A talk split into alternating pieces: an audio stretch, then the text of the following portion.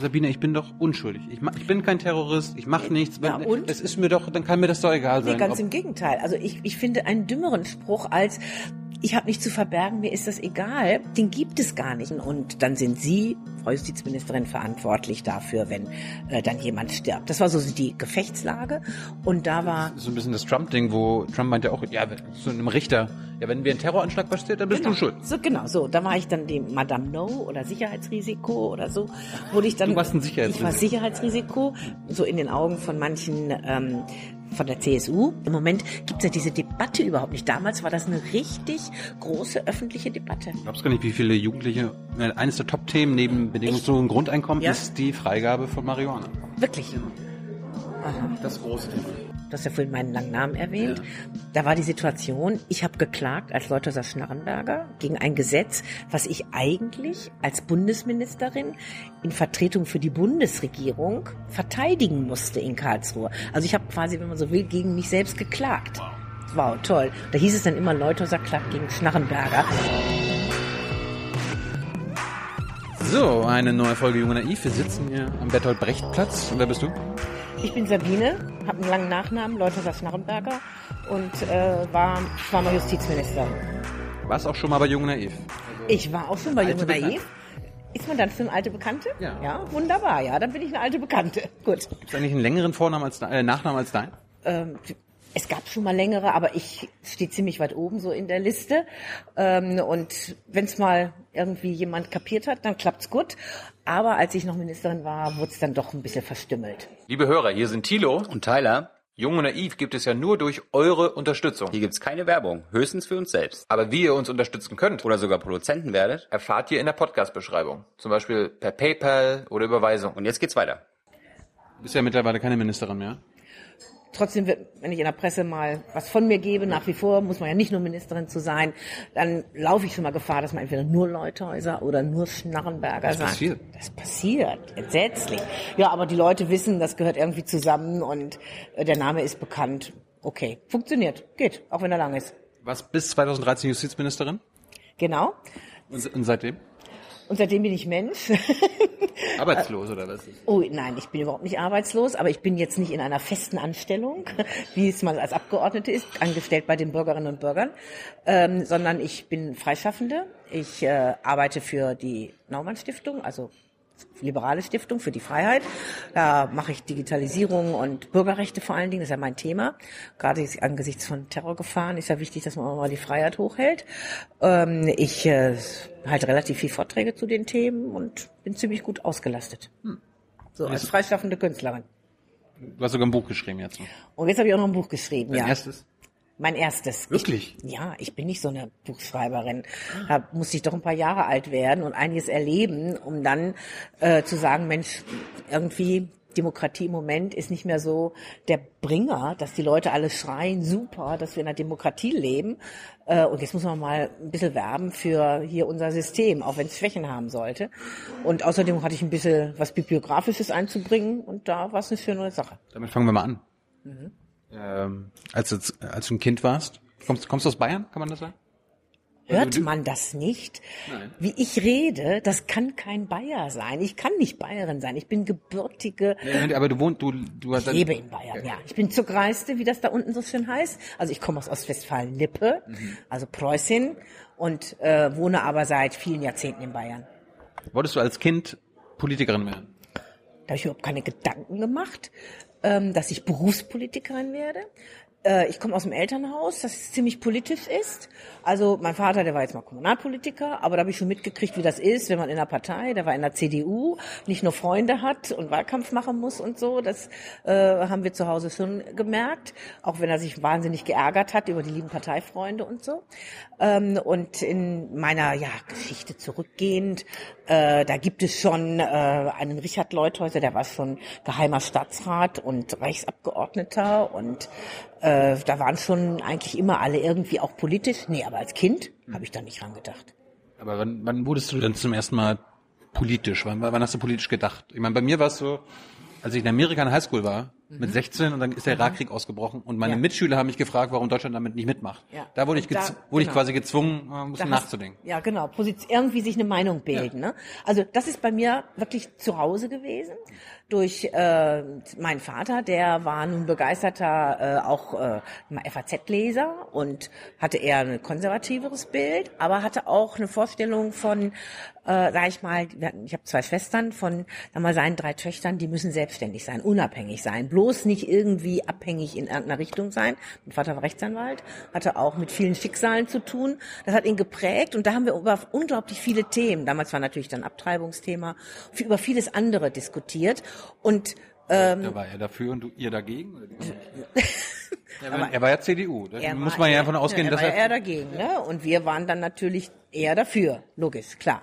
Und das ist ja gut so. Und das bildet auch eine politische Meinung raus. Und da muss man ja was sagen. Er war natürlich, meine Mutter war auch engagiert äh, als Laien in der Kirche und dann wird sie ganz andere Dinge gefragt. So. Und dann muss man ja überlegen, warum sagt man jetzt, die Selbstbestimmung der Frau ist hier das ganz Entscheidende. So, und das hat mich schon mit geprägt, äh, aber da habe ich nicht den Wunsch gehabt, dass ich sage, so und jetzt tue ich alles, aber alles mit dem Studium, mit allem, damit ich ja Berufspolitikerin werde. Also daran habe ich nicht gedacht. Was hast du studiert? Ja, was wohl? Jura. also als Justizministerin, ja, würde ich sagen, ist schon notwendig. Also ein bisschen so sehen, wie ist die Systematik, so eine Rechtsordnung und, und äh, Ist, ist ja nicht selbstverständlich, dass Minister auch das können, wa- was sie Nee, studiert haben. Ist nicht selbstverständlich, aber also bei Justizminister kann ich mir ehrlich gesagt nichts anderes vorstellen. Hm. Also ich finde auch Handwerk ganz toll. Ähm, es, und wenn man da, was weiß ich, Schreiner, Bäcker, was auch immer machen kann und hat die Fähigkeiten super, dann kann man mit Sicherheit auch Führungsaufgaben wahrnehmen. Aber für Justizminister muss man einfach, wir schon Zugang zu unserer Rechtsordnung, zur Systematik, auch ein bisschen zu den Hintergründen haben. Und an welche Uni? Ähm, erst in Göttingen. Das war damals, das war ja Anfang der 70er, da war das natürlich eine Riesenuni, ist ja immer noch heute riesig, aber da ich ja aus, aus Westfalen-Lippe komme, nicht allzu weit weg, aber natürlich von zu Hause weg. Man wohnt natürlich auch dann nicht zu Hause, Gott sei Dank.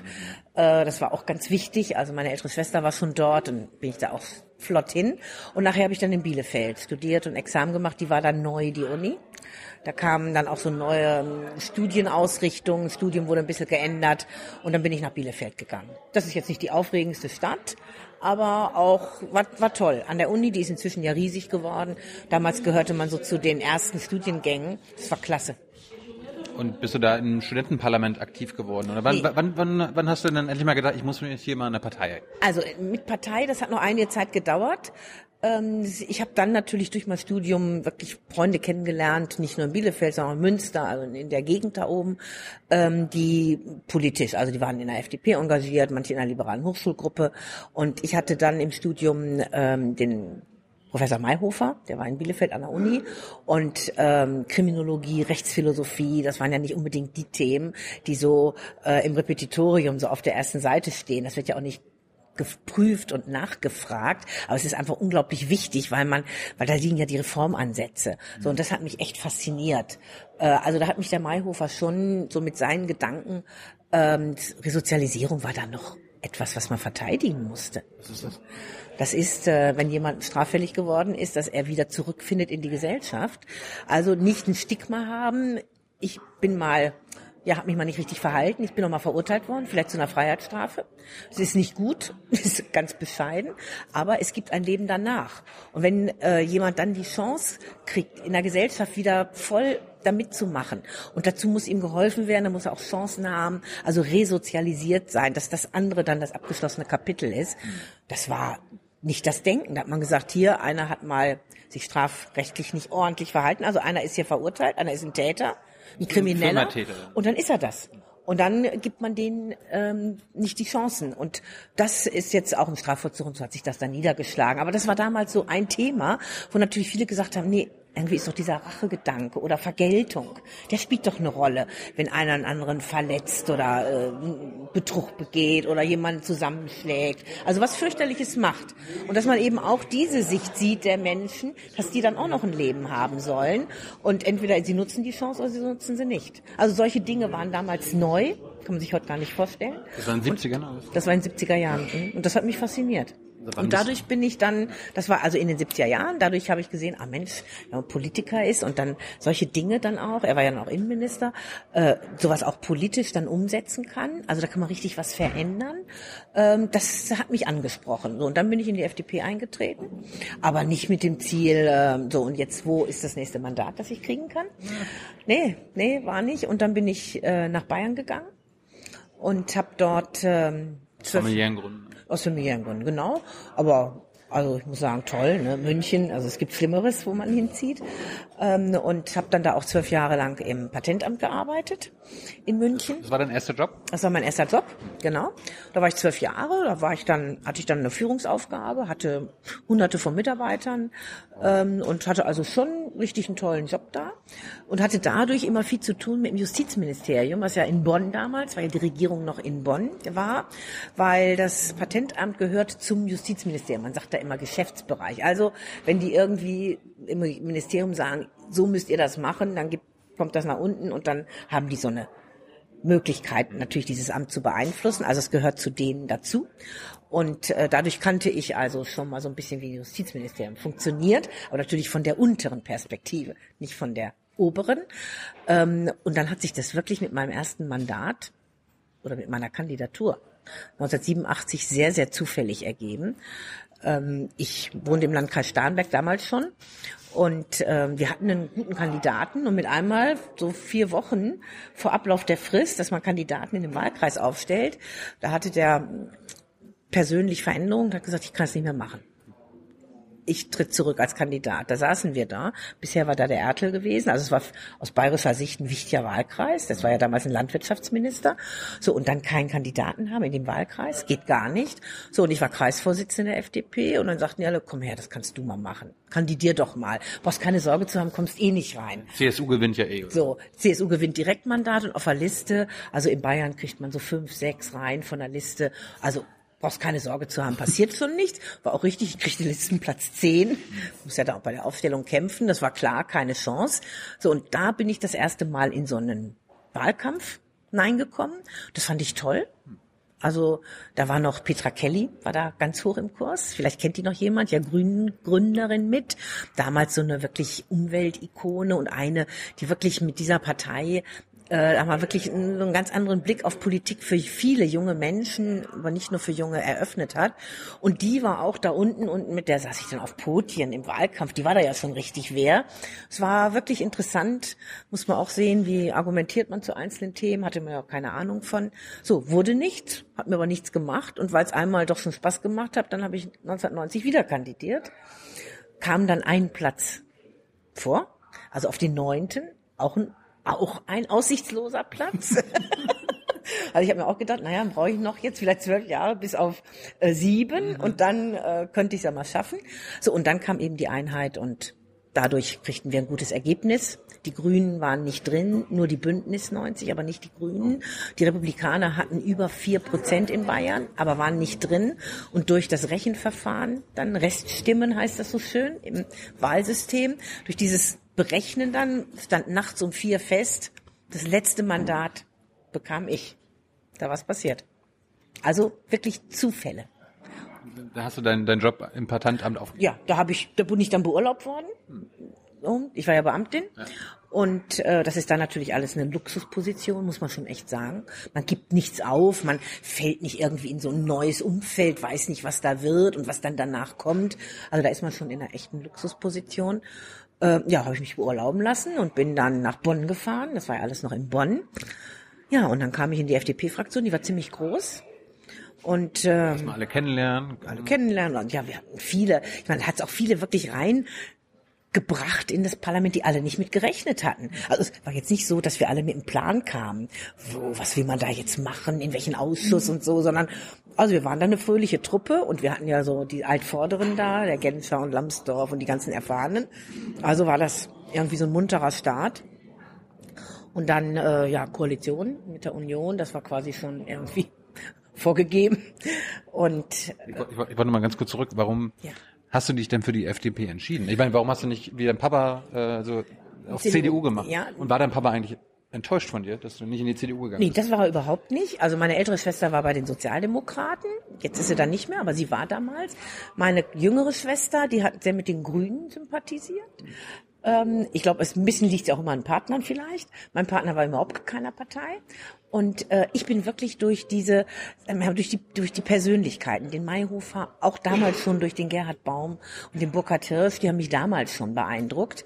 So dieses, diese, dieses Freiheitskredo, diese Grundrechte, ähm, ich meine, da fühlte ich mich irgendwie so angesprochen, weil ich einfach auch ein bisschen natürlich durch mein Studium irgendwo diese Bedeutung dieser Rechte natürlich auch mit schon kennengelernt hatte. Und es hat mich fasziniert, sich mit Menschenrechten auch außerhalb Deutschlands zu befassen. Und das, da war für mich eigentlich ganz klar, das kann ich in der FDP. Das will ich in der FDP, weil die, weil die diese Themen vertritt, die gehören zu ihrem quasi, ja, zu ihrer DNA. Also das eine FDP ohne Freiheitsrechte, ohne Bürgerrechte ist in meinen Augen keine ähm, richtige freie demokratische Partei. Ob die, ob die DNA heute immer noch besteht, können wir nachher nochmal bereden. Aber das heißt, 1990 warst du dann MDB. Genau. Und, und dann warst du aber ein paar Jahre später schon Mi- Ministerin. Anderthalb. Wie geht das denn? Ja, das habe ich mich auch immer wieder gefragt. Das geht nur durch Ereignisse, die man selbst nicht beeinflussen kann. Weil ich kann ja nicht sagen, ich komme in einem Bundestag, vier Jahre Legislaturperiode, Kabinett ist bestellt und jetzt sage ich, und nach anderthalb Jahren, jetzt bin ich dran. Ja. Also es geht, funktioniert ja nicht so. Also Genscher trat zurück. Das war der auslösende Moment. Der war Außenminister äh, der FDP. Der ist aus gesundheitlichen Gründen ganz bewusst zu dem von ihm gewählten Zeitpunkt ähm, im Mai 92 zurückgetreten. Äh, dann musste es einen Außenminister-Nachfolger geben. War klar nichts für mich. Habe ich auch nie dran gedacht. Außenminister gab es ja auch genug in der Fraktion. Und dann wurde eben Herr Kinkel Außenminister. Das war ja ein alter, äh, ich mal schon Wegbegleiter vom Genscher. Der war ja bei Genscher schon als der ähm, Innenminister war. Der kam aus dem Ministerium und war Staatssekretär und war dann Justizminister, als die Regierung 90 gebildet wurde. So, und den kannte der Genscher gut und er wollte den auch und der ist dann auch nachher in der Fraktion gewählt worden. Ja, und da ergab sich eben, jetzt brauchen wir auch noch einen Justizminister, weil der ja jetzt Außenminister wurde. Kennt da wer wen? So, und dann war natürlich in der Fraktion, ähm, das ist man ja, wenn man da noch nicht so lange drin ist, dann kennt man ja nicht so die, die, die Gruppen, die es da gibt. Und natürlich sind da sehr unterschiedliche Meinungen. Da war eine Gruppe um den Burkhard Hirsch, also wirklich so ein gestandener ähm, Rechtspolitiker und Innenpolitiker mit einem klaren Profil. So, und der wurde von einer Gruppe vorgeschlagen. Und bevor ich das überhaupt richtig mitbekam, fragten mich andere, da wusste ich noch gar nicht, dass er von denen vorgeschlagen wird, fragten mich andere ja, ob ich mir das vorstellen könnte. So. Ähm, und nachher habe ich natürlich schon mehr durchblickt, dass ähm, das auch ein bisschen eine Instrumentalisierung werden sollte gegen den Burkhard Hirsch, weil dem war in manchen Themen war der ihnen zu kantig, vielleicht auch zu links würden manche sagen. Ich würde sagen eher klar und aufrecht. So und äh, dann kam es zu einem Wahlkampf, einem Wettbewerb in der Fraktion. Ähm, Burkhard Hirsch kandidierte und ich. Und dann bin ich mit einer knappen Mehrheit gewählt worden. Aber das, das ist auch, das kenne ich gar nicht so, dass in der Ja. Fraktion quasi der Minister gewählt Nein, wird. weil, der Vorschlag. Ach so, also auch. da wird der Vorschlag gewählt, aus der, Fall- weil es ist ja richtig so, dass nicht der Fraktionsvorsitzende sagt, wer gefällt mir am besten. Genau. Ah, du hast bist heute schick angezogen, jetzt nehmen wir mal die. Das geht also nicht, sondern das muss ja eine Legitimation haben, um dann das ähm, dem Bundeskanzler vorzustellen. Aber es ist eine klare Absprache. Das ist in jeder Koalition. Ich denke auch jetzt auch in SPD-CDU-Koalition, dass wenn ein Partner, wenn man mal in einem Koalitionsvertrag gesagt hat, wer besetzt welche Ministerien, dass dann, wenn es da einen überraschenden Wechsel gibt, aus welchen Gründen auch immer, dass dann wieder dieser Koalitionspartner auch dieses Ministerium besetzen darf. Also er macht das Vorschlag. Und natürlich wird nicht in der Fraktion der Minister benannt. Aber das muss dann in der Koalition besprochen werden.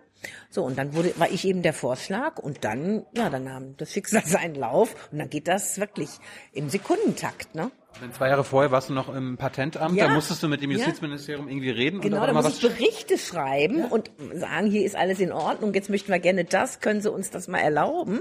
Und jetzt mit einmal schrieb, hätte ich an mich die Berichte richten müssen. Also, das war schon unglaublich. Und sowas kann man nicht planen. Ich glaube, man merkt das. Ne? Das geht nicht. Da, da kommt etwas, da tritt etwas ein, mit dem man nie rechnen kann. Ähm, das Einzige, was man selbst dazu beitragen kann, ist zu sagen, wenn einen einer fragt, ja klar traue ich mir das zu. Ich meine, ich habe da nicht geübt. Wo denn? Sie können nicht Kann man, Minister. kann man ja auch nicht üben. Nee, wo denn, wie denn? Und ich meine, hat man ja auch keine Gelegenheit dazu. So, aber als ich dann gefragt wurde, fand ich das schon echt faszinierend, ähm, z- dann mit so kurzer Erfahrung im Bundestag, ähm, dann mit einmal diese Chance zu bekommen, habe ich zu mir gesagt, ja klar, das meine ich natürlich. Ich denke auch im Wettbewerb, wenn es nichts wird, wird's nichts. Also man kann nicht alles nur tausendfach absichern. So und das war ein also das finde ich, das muss man haben, dass man einfach sagt, jawohl, dann packe ich auch die Gelegenheit, wenn sie sich bietet äh, und wenn man es nicht vollkommen ab für abartig hält. Also wenn jetzt einer gesagt hat, ich möchte Landwirtschaftsministerin werden, ich sagen müssen, also natürlich kenne ich Kühe und Schweine, aber nee, geht nicht, kann ich nicht. Aber ich wusste nicht, ob ich Justizministerin kann, aber ich habe gedacht, da bringst du einiges mit und das traue ich mir zu und außerdem macht man es ja nicht ganz allein, man hat ja auch einen ordentlichen Apparat und den muss man nur richtig nutzen. Gab es irgendwie Vorbehalte? Ich meine, du warst eine Frau, eine junge, äh, noch eine jüngere Frau. Ja, ja, das war schon. Ja, ich war 42, als ich das wurde. Gab es da Stimmen, ich weiß nicht, ob in der Presse oder bei euch in der Ja, Koalition, so, oh, so eine junge Frau als Justizministerin? Ja, es gab schon so, also erstens viele positiv, ja, eine Frau. Das war schon, fanden schon viele gut, auch jetzt außerhalb. Die sagten, Mensch, im klassischen Ressort erstmals eine Frau. Oh, du warst die Erste. Ja, die erste, die im Justizressort war.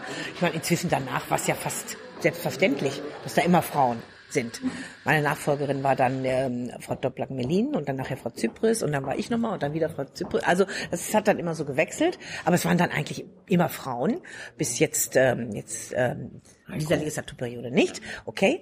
Aber äh, damals war es wirklich was Besonderes und natürlich haben wir gesagt, Mensch, so jung und die hat ja keine Erfahrung, die weiß ja gar nicht, so was man da alles beachten muss. Denn als Minister muss man natürlich kommunizieren, Koalitionspartner, Kabinett, Staatssekretärsebenen sehen, wie agieren die, natürlich auch mit den eigenen Leuten, wie platziert man etwas und so. Da kann man ja nicht nur einfach so am Schreibtisch sitzen, schreibt mal was auf und dann machen das alle. So läuft's ja Gott sei Dank nicht. Ähm, Und da waren schon auch kritische Stimmen, auch in der Presse ähm, kritische. Und dann kam ja noch mm, dazu, dass ich einen Hund hatte, der hieß dann auch noch Dr. Martin Luther. Da war natürlich die Katastrophe medial da. Warum? Weil äh, dann, also der, es, es hat sich ein, ein ähm, Loch der Sünde gebildet, hat da, glaube ich, der Scharnagel in einem Bayer-Kurier geschrieben. Eine Ministerin, die einen Hund nach diesem großen Reformator nennt. Es ist ja eine Beleidigung der Christin. Also solche Stimmen kamen da. Ich meine, ich habe den Hund mit dem Namen von Freunden bekommen, aber ist ja vollkommen egal. Jedenfalls, ähm, da wurde sehr darauf geachtet, was mache ich wie. Natürlich auch das private Umfeld und wie wie tritt die auf. Und also da glaube ich, ist man mehr unter Beobachtung, wenn man jung äh, und dann in dem Moment da als Frau, das würde ich jetzt sagen, ist heute nicht mehr das Ding, äh, aber als doch eine unerfahrene aus Sicht der Beobachter daherkommt, äh, da muss man schon sehen, dass man da zu Anfang nicht die dicken Patzer macht. Was, war, was waren die ersten Dinge, die du als Ministerin lernen musstest? Also ich meine, du bist dann völlig neu reinkommen, dann hast du mit Dingen gerechnet oder mit manchen Dingen gar nicht gerechnet, was man dann auf einmal machen muss. Natürlich nicht. Also ähm, zunächst mal, das Allerwichtigste ist, dass man ganz schnell seine Mitarbeiter wirklich kennt. Also das ist ja alles aufgebaut, da gibt's Abteilungen und da gibt's jedenfalls wichtige äh, Bereiche, auch ein persönlicher Ministerbüro und so. Das ist ganz wichtig, dass man mit denen ganz schnell eine Form der Zusammenarbeit findet, weil natürlich muss man da, auch wenn ähm, eine Ministerin der Ober ist und dann mit ihrem grünen Stift Anweisungen gibt, was die anderen zu tun haben, man braucht noch eine Basis von, von Vertrauen und eher von Kollegialität und Teamarbeit. Jedenfalls ist mein Selbstverständnis immer gewesen. Also da muss man, das musste man sehr schnell hinkriegen. Ähm, das ging gut. Da waren bestimmt welche, die hatten auch Vorbehalte. Natürlich waren auch nicht so viele Frauen im Ressort. Das ist dann nach und nach ein bisschen besser geworden. Ähm, aber das ist das allerwichtigste Mal, damit man auch weiß, ich meine, ich hatte ja keine Ahnung, was steht denn alles auf der Agenda. Koalitionsvertrag, den kannte ich natürlich, aber den habe ich ja nicht jeden Tag unterm Kopfkissen gehabt, so nach dem Motto, was muss ich jetzt abhaken? Ähm, und äh, dann kommt natürlich viel Aktuelles. Wir haben uns damals schon immer mit organisierter Kriminalität, Verbrechensbekämpfungsgesetze, all die Dinge befassen müssen. Dann war da natürlich auch Asylrecht ein Riesenthema. Denn 92 wurde ja das Asylgrundrecht geändert, äh, weil wir damals Flüchtlingszahlen hatten, die lagen so bei 450, 490.000. Und das war damals auch schon eine ganz schwierige Situation. äh, jedenfalls besonders auch von der CSU betrieben, dass man das alles so, eigentlich auch so eine Obergrenze, nur wurde es so nicht genannt. Es ging alles so nicht und dann wurde ja das ähm, Grundrecht auf Asyl geändert, auch deutlich eingeschränkt. Hast du mitgemacht? Ähm, das waren in erster Linie CDU und SPD, aber auch die FDP hat mitgemacht, weil es war eine Grundgesetzänderung, da musste also die SPD mitmachen. Das war damals Gerhard Schröder, mit dem ich damals auch ein paar Verhandlungen führen konnte. Warum hast du mitgemacht? Oder warum haben Ähm, mitgemacht? ja, wir haben mitgemacht, weil wir einmal ja, sagen wir, in der Koalition waren. Und wir haben einige Dinge, also das weiß ich noch, ich habe nicht bei allem zugestimmt. Also es gab so Flughafenverfahren, also so ein ganz beschleunigtes Verfahren. Ähm, das haben wir dann, habe ich dann nicht mitgemacht. Das war schon schwierig, natürlich. Ähm, bei manchen haben wir mehr rausgeholt noch im Sinne von ähm, Rechtsstaatsgarantien ähm, und es waren, gab ja viel weitergehende Vorschläge als die, die jetzt drin sind, die aber jetzt auch sich schon deutlich auswirken. Aber heute redet ja keiner mehr über das eingeschränkte Asylgrund und Grundrecht. Heute muss man ja noch, sag ich mal, schon genau hinhören, wenn jemand sagt, ja, wir brauchen aber das Asylgrundrecht.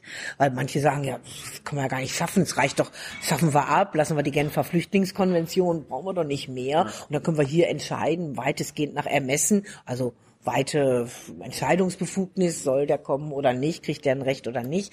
So, also da redet heute jetzt keiner mehr über das, was damals war. Natürlich haben wir da im Kern ein Asylgrundrecht und da kann man jetzt in meinen Augen auch überhaupt nicht mehr rangehen. Das geht gar nicht anders. Aber das war schon eine, eine dicke Nummer, muss man echt sagen. Nur wir hatten nicht diese streitige Auseinandersetzung unter den Parteien, weil CDU, SPD, FDP ähm, waren dafür, Grün eher dagegen, aber die waren nicht stark. Die hatten ja keine große Fraktion. Das waren ja nur die Bünd nur in Anführungsstrichen die Bündnis 90 aus den neuen Bundesländern. Und natürlich gab es die Republikaner. Aber anders als die AfD, die hatten, haben es nicht geschafft, dann wirklich Fuß zu fassen, auch nicht mit dem Thema, obwohl genau dieses Thema sie damals auch schon benutzt haben. Was war denn das erste Gesetz, was du auf den Weg gebracht hast als Justizministerin Ja, Leuthäuser-Schnarrenberg? also das war, das war ja die Einheit passiert, anderthalb Jahre davor. Also, da, hat- da habe ich lang dran verhandelt, Vermögensgesetz. Also wie geht man um mit, ähm, mit Grundbesitz, mit dem Häusle, mit dem Grundstück, was damals in der damaligen DDR Menschen verloren haben, weil das staatlich beschlagnahmt wurde. Die mussten woanders hin oder wenn ein Familienmitglied einen Ausreiseantrag gestellt hatte, ähm, dann haben die da ja unter Repressalien gelitten, Repressionen gelitten. Und ähm, da gab es also ganz viele durch die Einheit sogenannte offene Vermögensfragen. Wahnsinnig kompliziert. Die Datschen, das also dieses Wochenendhaus, äh, was man hatte, was eine, auch ein Stück Freiheit war für die Menschen in, in der DDR. Da waren sie weg aus ihrem Umfeld, da konnten sie sich frei bewegen, feiern, machen, was sie wollten. Ja, das war rechtlich kompliziert, weil das passte alles nicht zu unserer Systematik, weil der Grund gehörte ihnen nicht, aber das Gebäude, die Datsche drauf. Also ganz viele Fragen, die irgendwo alle Menschen richtig unmittelbar betroffen haben. Zu welchen Konditionen können Sie drin bleiben? Gehört Ihnen das? Können Sie das kaufen? Ähm, wie lange haben Sie Zeit, sich zu entscheiden? Also wirklich das, was das Leben ausmacht. Und das war mein erster Gesetzentwurf. Und da haben wir ewig lange verhandelt. Also ganz viele, ganz große ähm, Verhandlungsrunden gehabt mit allen möglichen Initiativen aus der DDR, die kamen aus der frühen DDR, die alle ihre Sachverhalte uns geschildert haben. Wir wussten das doch nicht.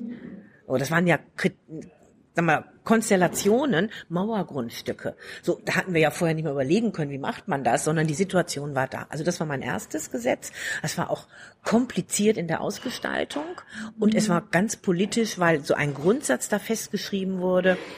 Menschen, die mal enteignet worden sind, bekommen grundsätzlich ihre Eigentum zurück.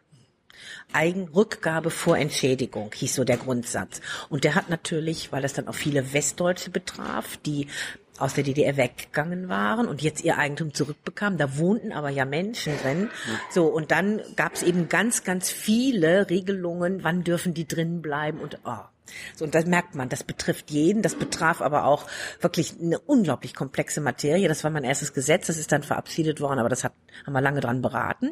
Dann war ein Rehabilitierungsgesetz für Menschen, die zu Unrecht strafrechtlich verurteilt waren in der DDR.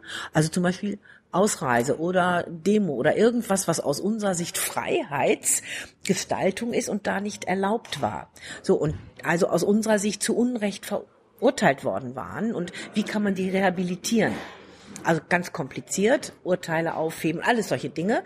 Das war ein zweites Gesetz und ein drittes war ähm, wie kann man Investitionen absichern, so ein Investitionsvorrangsgesetz. Alles immer mit langen Fristen. Man hatte damals ja gedacht, in zehn Jahren, da haben wir das eigentlich alles gut im Griff. Die Gesetze werden heute noch verlängert, weil immer noch Fälle sind, wo man sagt, nee, können wir doch nicht auslaufen lassen. Und damit habe ich mich wirklich in dem ersten Jahr eigentlich am allermeisten und am intensivsten beschäftigt. Und also, wenn man will, so richtig mit mitgestalten der deutschen Einheit. Also war schon toll.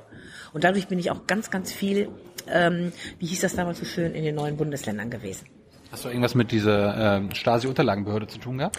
Nein, das war das Innenministerium. Schon vorher, oder Ähm, das- nein, das kam, das war aber schon, das begann damals schon, das war ja dann die Gauk-Behörde. Ne? Ähm, und äh, das haben wir nur als Fraktion natürlich mitgemacht. Äh, dann das Stasi-Unterlagengesetz und dieses Kämpfen darum, möglichst weitestgehend Zugang und wie lange und wer das alles, wer alles Zugang haben soll und was ihnen zur Verfügung gestellt wird. Also, und dann diese Säcke mit den Papierschnipseln, gibt's ja heute noch, wird ja immer noch dran gearbeitet. Also das war schon so etwas, was natürlich zu so einer Aufarbeitung unglaublich entscheidend dazugehört. Ich meine, heute lesen ja noch manche ihre Akte und sagen, jetzt erfahre ich mal, was der über mich gesagt hat. War ja nicht nur damals, kurz nach dem Fall der Mauer, äh, so wichtig. Also da hatten, haben wir nur mitgemacht, das aber nicht ich als Ministerin federführend. Ja, und dann 94 das halte ich für ein ganz, ganz wichtiges Vorhaben. Ähm, da habe ich ähm, einen Vorschlag gemacht, diesen Paragraphen 175. Homosexuell, Homosexualität ist strafbar, also Beziehung zwischen Männern wurde bestraft. Das war bis 94 noch. Ja, das war, das Wa- war, wa- Warum ist da kein anderer Justizminister vorher drauf gekommen? ja, das, weil das sehr, sehr umstritten war. Das Gesetz gab es ja schon in der Nazi-Zeit. Das ist ja also letztendlich Nazi geprägt gewesen. Ähm, und 1949, Gründung der Bundesrepublik, dann unser Grundgesetz, ähm, da ist diese Regelung beibehalten worden. Ähm, und das Bundesverfassungsgericht hat dann, da ist gegen geklagt worden, vom Betroffenen, das hat dann gesagt, die Regelung ist verfassungskonform. Das war eine andere Zeit, das war in den 50er Jahren. Ähm, Und dann kamen in den 60er Jahren kamen dann Änderungen. Da wurden, da wurde ein bisschen eingeschränkt diese Strafbarkeit und der Strafrahmen, also bis zu wie viele Jahre man verurteilt werden kann. Das wurde abgesenkt. Ja, aber es blieb strafbar. Muss man sich mal vorstellen. Und dann äh, Aber wurden Anfang der 90er, Ende der 80er wirklich noch Menschen bestraft für irgendwas? Ähm, also dann gab es weniger Verfahren, aber es gab noch Verfahren, ja. Und insgesamt, das ist ja ein Thema bis heute, ähm, insgesamt wurden, glaube ich, 50.000 Menschen während der Gültigkeit dieses Gesetzes verurteilt. So, und das war natürlich Existenzvernichtung. Total. Und außerdem dieser Druck ne, in der Öffentlichkeit, wenn man einer so macht, dann muss man schon mit rechnen, dass man da ja wegen äh, sexueller Handlungen nach diesem Paragraphen vielleicht schon mal in ein Ermittlungsverfahren kommt, auch wenn man vielleicht nicht verurteilt wird. Also ganz schlimm. Das war natürlich in der Gesellschaft noch nicht in den 50er, 60er Jahren, sag ich mal, auch so akzeptiert. Also es muss ja erklärt werden. Und, na, das ist normal. Da ging es ja immer noch darum, ist, ist das eine Krankheit? Muss man da jemand vielleicht noch zwangsoperieren, damit er normal wird? Also das war damals wirklich noch mm, ganz anders in der Gesellschaft auch verortet. Und Aber, aber musstest du denn, ich meine, ihr wart in der Koalition mit der CDU, Ja. mit den Konservativen. ja, Da hattest du wahrscheinlich einige Überzeugungsarbeit zu leisten. ja, das war kein Selbstläufer. Wie, wie, wie hast du die überzeugt? Ähm, was haben sie dir entgegengebracht? ähm, es, also dass ähm, es doch wichtig ist, schon auch junge, da ging es dann gerade darum, wie ist das mit jungen Männern, denn es bezog sich nicht auf Lesben. Interessant, ne? Nur auf Homosexuelle. Lesben waren nicht erfasst, ja. Ähm, wie das ist, ähm, ist ja ungerecht. dass man junge Unrecht im Unrecht. Dass man äh, besonders junge ja schützen muss davor, dass ähm, ältere Männer sie vielleicht benutzen. Ähm, es, ja, das kann aber auch genauso sein heterosexuell, dass ich meinen Kindesmissbrauch, das gibt's nicht nur in Familien, das gibt's in der Gesellschaft, das gibt's bis heute. Also dann ist es aber nicht ein Punkt, der festmacht an der Gleichgeschlechtlichkeit, sondern generell, da braucht man eine allgemeine Missbrauchsregelung. Ja, und da habe ich gesagt, ja, wir machen eine allgemeine Missbrauchsregelung, so unter Jugendschutzgesichtspunkten, aber doch nicht, äh, aber nicht mit 18, 18 oder so, sondern ich meine, die geschlechtliche Entwicklung geht ja weiter, die beginnt ja nicht erst mit 18 so. Und aber das war wirklich dann deutlich zu machen, dass nicht nur die Falschen jetzt hier strafrechtlich ähm, stigmatisiert werden, sondern dass das unter allen Gesichtspunkten von Gleichbehandlung, von Persönlichkeitsachtung, auch Menschenwürdeachtung, äh, ein, ein Ding ist, was gar nicht geht, was also wirklich gegen diese Grundüberzeugung der Unantastbarkeit der Menschenwürde verstößt. Äh, und auch nach unserem Grundgesetz darf man nicht benachteiligt werden wegen ähm, Geschlecht, wegen Herkunft, wegen anderer Dinge, wegen Religion.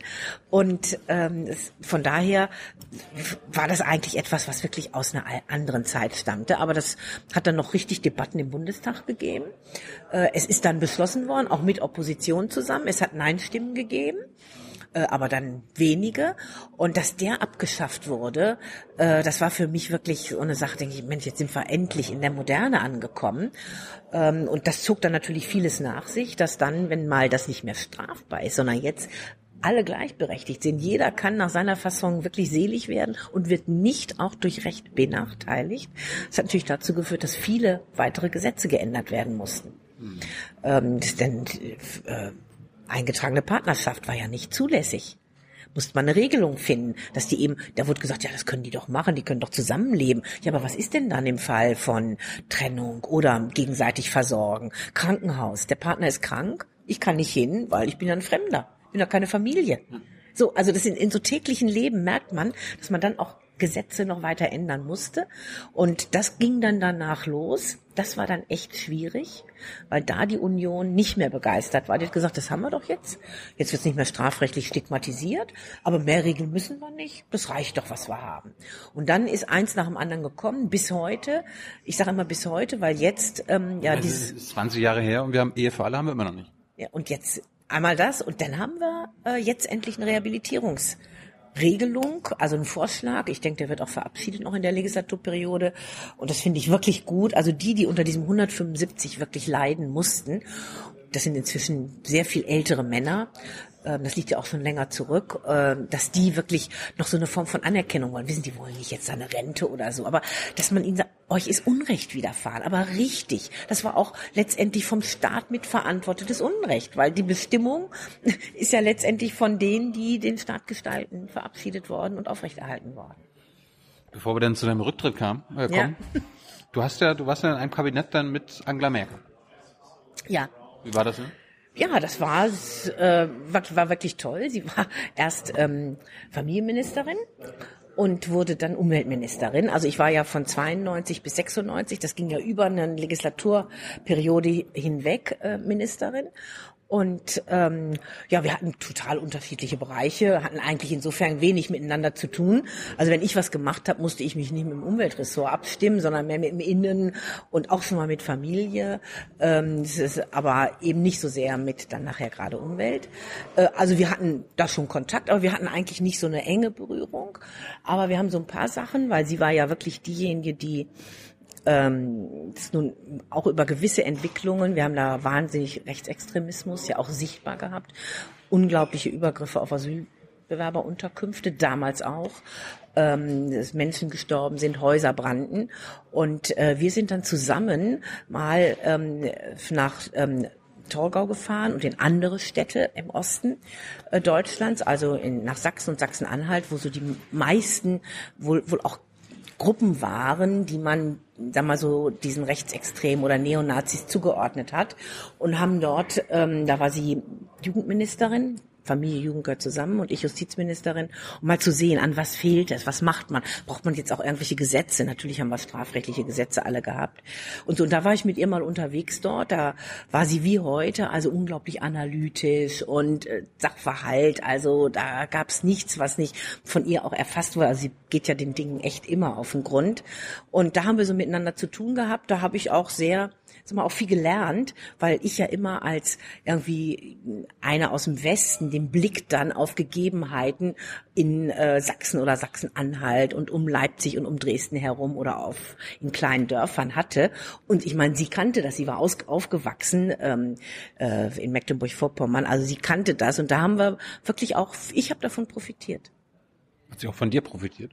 Ich hoffe. Ja. Ich hoffe ja, mit, äh, sag ich mal, dann so dem Blick des Juristen, dass man nicht in aktionistische Gesetzgebung eintritt und so. Und da war aber auch sie gut zu überzeugen. Also ich denke, Argumenten, für Argumente ist sie ja immer aufgeschlossen. So, dann 96 ist aber, aber der Knall. Erklär uns das mal. Was da, was damals, das ist ja heute immer noch super relevant. Was ist damals passiert? Ähm, in der FDP gab es ähm, eine Gruppe, die wollte gern einem inhaltlichen Punkt ändern. Wir hatten uns immer gegen ein ähm, Überwachen der Gespräche in Wohnungen ausgesprochen. Also, wenn ich in meiner Wohnung bin, dann hat der Staat nicht zu suchen, der darf keine Wanzen anbringen. Man denken wir mal DDR, ne, kriegte da natürlich nochmal eine besondere, mhm. nochmal eine besondere Ausprägung. Also das will man nicht. Ich glaube, es irgendwie einen Anlass für. Warum? Und es, ja, es, es war die organisierte Kriminalität, ähm, die, sag ich mal, doch immer die Begründung war für vieles, was geändert wurde. Ich denke einfach auch mit Begründung war, äh, denn nicht unbedingt alles bringt dann auch immer was. Und da hieß es ja, wenn sich jetzt also die asiatischen Mafiagruppen oder andere ähm, äh, mafiose Strukturen oder organisiert kriminelle Strukturen in den Wohnungen treffen, also die treffen sich dann immer in Privatwohnungen und dann kann man da nicht abhören und dann kann man nicht agieren und dann kann was passieren und dann sind sie Frau Justizministerin verantwortlich dafür, wenn äh, dann jemand stirbt. Das war so die Gefechtslage. Und da war so ein bisschen das Trump-Ding, wo Trump meinte auch, ja, so einem Richter, ja, wenn wir ein Terroranschlag passiert, dann bist genau, du schuld. So genau, so. Da war ich dann die Madame No oder Sicherheitsrisiko oder so. Wurde ich dann. Du warst ein Sicherheitsrisiko. Ich war Sicherheitsrisiko, so in den Augen von manchen. Ähm, von der CSU, damals auch in, in Ministerämtern in Bayern. Und äh, diese Debatte, die war also in der Gesellschaft da äh, aber nicht so überwältigend. Also es war jetzt nicht vergleichbar mit der Flüchtlingsdebatte 2015. Aber es war ein Thema. Und ähm, natürlich, Herr Kanter war damals Innenminister. An den erinnert man sich heute gar nicht mehr so. Ähm, das war aber so richtig der Law and Order Mensch und wollte auch dieses Profil. Mit Thomas de Maizière vergleichbar? Also da würde ich sagen, Thomas de Maizière ist, ist rational, nachdenklich alles, also nicht vergleichbar. Wirklich? Nee, der ist nicht vergleichbar gewesen mit dem Kanter. Nein. Also der hat ein anderes Amtsverständnis. Da würde ich sagen, ein positives. Kanter war irrational und nicht nachdenklich. Ähm, äh, Kanter war, ähm, sag ich mal, über, sehr überzeugt und was er wollte, das meinte er, kann nur das Richtige sein. Und äh, das sollte dann auch gemacht werden. Und da trat er dann auf großer Herr. Und nachher wissen Sie ja vielleicht in der CDU dann nachher war ja sein Karriereende dann ein bisschen traurig, weil er musste doch dann diese ganzen Erklärungen abgeben, warum es da möglicherweise finanziell nicht korrekte mhm. Verwendung von Geld gegeben hat, dann gab es angebliche Vermächtnisse und sowas. Also das war, und er musste dann noch sich einem Verfahren stellen. So, aber das hat damals keiner gedacht. Jedenfalls meine Parteifreundinnen und Freunde zum Teil eine Gruppe, die sagte, wir können uns dem nicht verweigern, wir müssen da mitmachen. Wir müssen eine Regelung finden, dass das erlaubt wird. Natürlich streng rechtsstaatlich mit Kontrolle und allem. Ähm, also überwachen in Wohnungen. Du so, Sogenannte jo, Lausangriffe. Alles klar. Und ich habe gesagt, Bingo, no, mit mir nicht. Das, das, da ist eine Grenze überschritten. Welche? Geht nicht. Es ist die Grenze überschritten, dass ähm, nach meiner festen Überzeugung, so wie das Grundgesetz es damals auch vorgesehen hat, in privaten Räumen, nicht wenn ich in einer Kneipe hock oder in meinem Büro oder so, aber in privaten Räumen muss ich vier Wände, acht oder zehn Wände haben, wo ich wirklich nur Privatmensch bin, wo ich mich ausleben kann, wo eben nicht der Staat heimlich angebrachte Abhörvorkehrungen einbringt, also die Wanze anbringt. Da war es noch nicht so, dass man das auch alles von außen machen konnte, auch noch nicht mit dem Fernseher, dass ich darüber dann die ganzen Gespräche mitbekomme. Ähm, dass also heimlich eingedrungen wird, eine Wanze angebracht wird und meine Gespräche, die ich da führe mit Freunden, mit Mann, mit Kindern, mit was auch immer, wo ich über Nachbarn schimpfe, wo ich mich so verhalte, wie ich gerade will und so, dass das alles aufgezeichnet wird. Am liebsten natürlich noch mit Video dazu ähm, damit man auch schön genau alles sehen kann.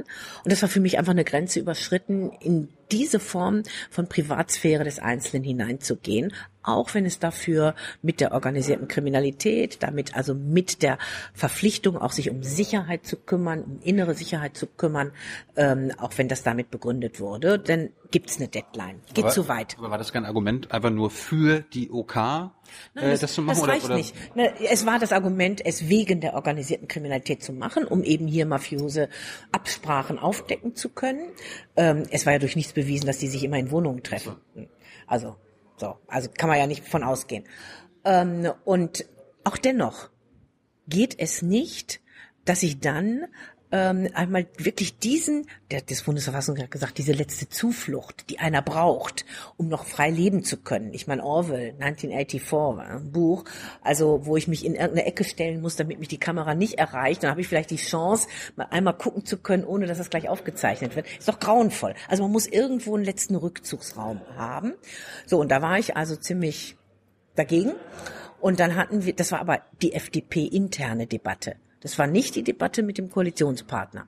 Die ist ja auf einer anderen Ebene. Da begegnet man sich als Partner und da hat man unterschiedliche Haltungen. Wir haben in der Rente andere Haltungen als die CDU und die jetzt in dem Thema, das ist, gehört ja dazu. Und nicht alles löst man auf, sondern es gibt auch Themen, wo man sagt, da können wir uns jetzt nicht einigen, weil eben das auch ein, für einen Partner so wichtig ist, dass er da nicht bereit ist, irgendwie so ein komischen Kompromiss einzugehen. Und hier ging es ums Grundgesetz. Wir müssen noch das Grundgesetz ändern. Artikel 13, Unverletzlichkeit der Wohnung. Also jetzt nicht so irgendetwas, dass ich mir das so aus, irgendwie so aus der Luft gesogen hätte, sondern da steht, die Wohnung ist unverletzlich. Das ist ein Grundrecht. Also das war natürlich auch mit Vergangenheit äh, im Blick habend, Nazi-Zeit, wurden alle kontrolliert, überwacht, hatten sie überhaupt keinen private Rückzugsraum mehr. So, und das kam dann eben zur Auseinandersetzung. Dann kam es zum ersten Mitgliederentscheid der FDP. Also die Basis hat entschieden. Zum allerersten Mal. Zum aller, der ist nur dafür eingeführt worden, der Mitgliederentscheid, für den Lauschangriff. Und dann äh, war es bei einer Beteiligung, die relativ gering war, so 40 Prozent, mhm. haben aber von denen die Mehrheit, 60 Prozent, haben dann gesagt, ja, wir wollen die Haltung der FDP ändern. Wir sind jetzt für diesen Lauschangriff.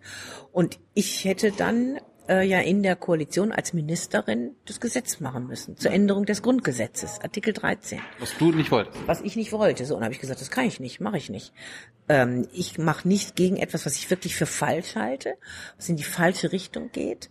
Ähm, und ich muss jetzt was begründen, denn wenn man einen Gesetzentwurf verantwortet, dann muss man ihn im Parlament und bei den Bürgern erklären. Und dann muss ich das Gegenteil von dem sagen, ähm, als vorher, so nach dem Motto, ich habe es mir überlegt, das stimmte alles nicht, was ich da gesagt habe.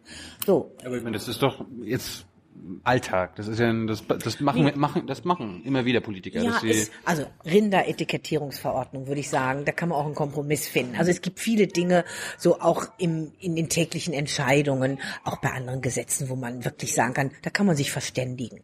Da, da findet man einen Weg. Aber hier ging es ums Grundgesetz. Hier ging es wirklich um einen tiefen Eingriff in wirklich essentielle Grundrechte, Privatsphäre, Persönlichkeitsschutz. Ähm, und das ist, sag ich mal, von einer anderen Bedeutung als jetzt irgendeinen anderen Kompromiss, den man im Gesundheitsbereich oder sonst wo eingeht. Also von daher denke ich, ist das nicht so ein allgemeinpolitischer Punkt gewesen. Ja, und dann bin ich zurückgetreten, ähm, nachdem die FDP so entschieden hatte. Die FDP hat, das war dann im Januar 96, ähm, die FDP hat äh, dann natürlich das in der Koalition mit vertreten. Mein Nachfolger hat den Gesetzentwurf eingebracht und Aber gab es das vorher schon mal, dass jemand wegen einem Gesetz? Ich glaube, es ist mal Gustav Heinemann in, wegen einer inhaltlichen Position zurückgetreten. Hm. Aber ich habe dann viele Rücktritte mal so angeguckt, aber sonst eigentlich eher nicht, aus so einem grundlegenden inhaltlichen Punkt. Wie, wie, hat, wie hat, die Öffentlichkeit reagiert? Ähm, auf meine Entscheidung eigentlich überwiegend positiv. Also ich bekam wahnsinnig, da wurden ja auch noch mehr Briefe geschrieben, ähm, aber auch schon Mails. Ich bekam wirklich sehr, sehr viele Zuschriften, sehr positiv ähm, und habe eigentlich dadurch erst so einen richtigen Bekanntheitsgrad bekommen, muss man auch ehrlicherweise sagen. Ich mein, Durch deinen Rücktritt? Ja. Oh. Also ich war schon als Ministerin bekannt, weil wir hatten ja auch schon streitige Auseinandersetzungen, auch 175, manch anderes noch. Aber das war so dann doch nochmal so was eher ganz Besonderes. Da hat, war auch nicht mit gerechnet worden, gerade auch mit dieser inhaltlichen Begründung. Und ja, und dann bin ich eben Abgeordnete weiter gewesen. Das habe ich, da bin ich nicht von zurückgetreten, weil ich war ja gewählt worden, auch für die Haltung. Die FDP hatte ja in ihrem Wahlprogramm gegen den Laufangriff sich ausgesprochen. Also ich war ja voll in der Kontinuität. So, das war dann nicht ganz so einfach, weil einfach natürlich durch die Partei schon, ja, sag mal, so ein kleiner Riss ging. Es waren zwei unterschiedliche Positionen da sichtbar geworden. Und ähm, man hat es nicht an eurem Image gekratzt? Ich meine, ihr Bür Ich, ich Bürgerrechte, fand eindeutig ja. Ich denke, die FDP hat lange gebraucht, um auch davon wieder ein bisschen rauszukommen. Äh, Das war damals, ich, ich habe immer gesagt, das ist für mich so ein grundlegender Wechsel in der Gewichtung von Bürgerrechten, von Grundrechten. Und ähm, ich denke, es hat der FDP geschadet. Ähm, weil die FDP steht nun mal für soziale Marktwirtschaft, sag ich mal, für Frieden im Äußeren, also Außenpolitik, deutsche Einheit. Das war ja alles letztendlich schon auch sehr von dem FDP-Außenministern lange, lange ähm, mit angestrebt worden und eben diese Bürgerrechte und die Freiheitsgrundrechte. Und äh, ich denke, es hat der FDP damals geschadet. Ähm, ich habe dann wieder kandidiert für den Bundestag äh, 1998 und dann kamen wir in die Opposition. Das war, glaube ich, dann für die FDP ganz gut. aber das war auch was Neues dann für dich, oder? Ja, aber sehr gut. Hat sich das, äh, war das mal was anderes, als Abgeordnete in der Opposition zu sein und die Ja. Sozis und die Grünen dazu Und kritisieren? man muss nicht permanent bei jedem Antrag, den man einbringt, zu irgendwelchen Themen, sich mit einem anderen Partner abstimmen, sondern man kann da wirklich mal eher sehr klar und deutlich die ähm, eigenen Positionen vertreten, also dann freidemokratische Positionen, äh, aber so, dass man die auch vertreten kann. Also ich habe nie was davon gehalten, so jetzt machen wir irgendwie so ganz knallige Anträge, das kommt ganz toll, aber wenn einer sagt, ja, ähm, wenn ihr jetzt regieren würdet, könnte man das auch irgendwie in der Realität dann umsetzen. Also man kann nicht so Wolkenkuckucksheime versprechen. Es muss schon auch dann gelebt werden können, aber es ist natürlich viel einfacher und es ist schon gut. Man hat äh, auch schon andere Gespräche, man, man trifft sich ja mit sehr vielen Initiativen, dann die ähm, eben zu einem als Opposition wegen einem Thema kommen und nicht nach dem Motto, ihr seid doch in der Regierung, kann man da mal, könnte da mal irgendwas erreichen oder in der Richtung.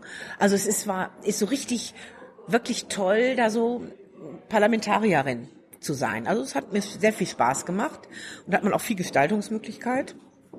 Und ich war dann auch im Europarat ähm, in der parlamentarischen Versammlung. Da wird eine deutsche Delegation aus Abgeordneten hingeschickt. Das ist so geregelt.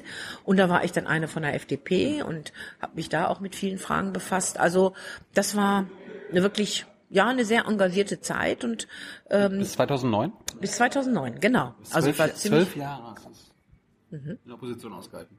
Ja, habe ich gut ausgehalten.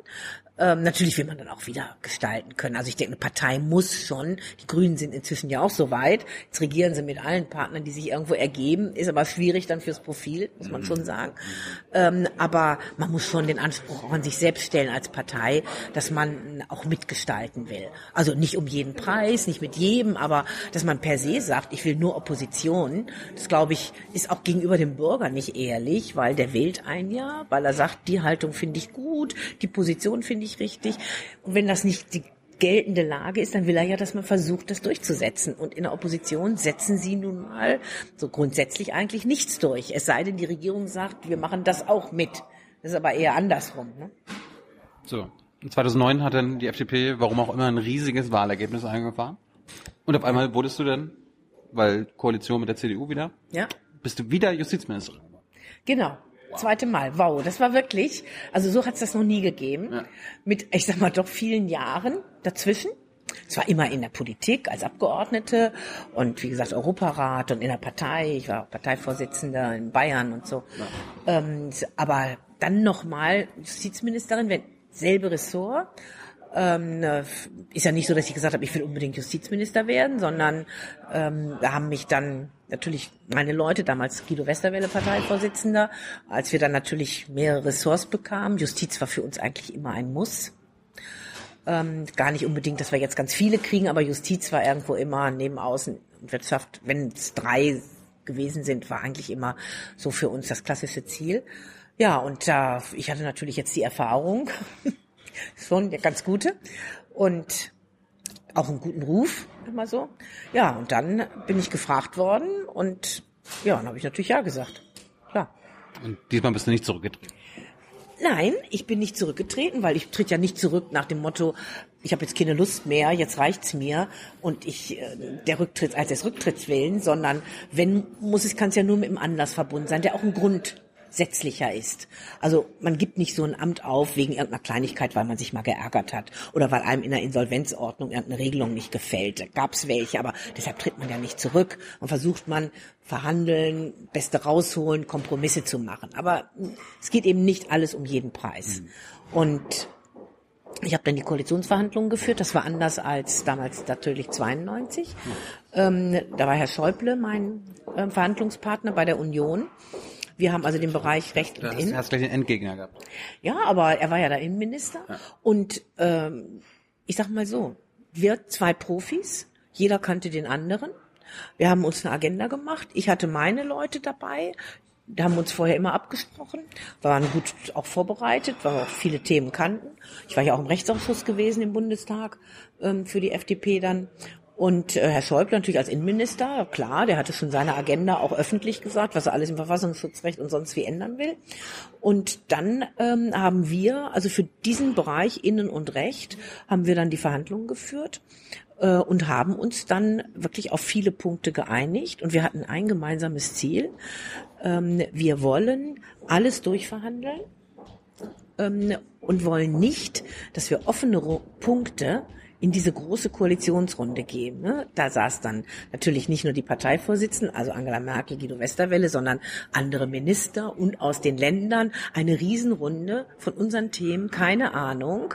Und dann kommt irgendein Punkt, wenn man sich bei irgend, was weiß ich, Strafrahmen oder sonst irgendwas nicht hat einigen können, dann kommt das in so einen Topf und wird mit Soli, mit Rente, mit allem verhandelt, so nach dem Motto, aha, ihr kriegt das noch, na gut, dann ihr das nicht. So, und dann kommen Ergebnisse teilweise raus. Gerade, wir haben gesagt, für unsere Themen, nee, das, also da waren wir uns einig, das wollen wir auf keinen Fall.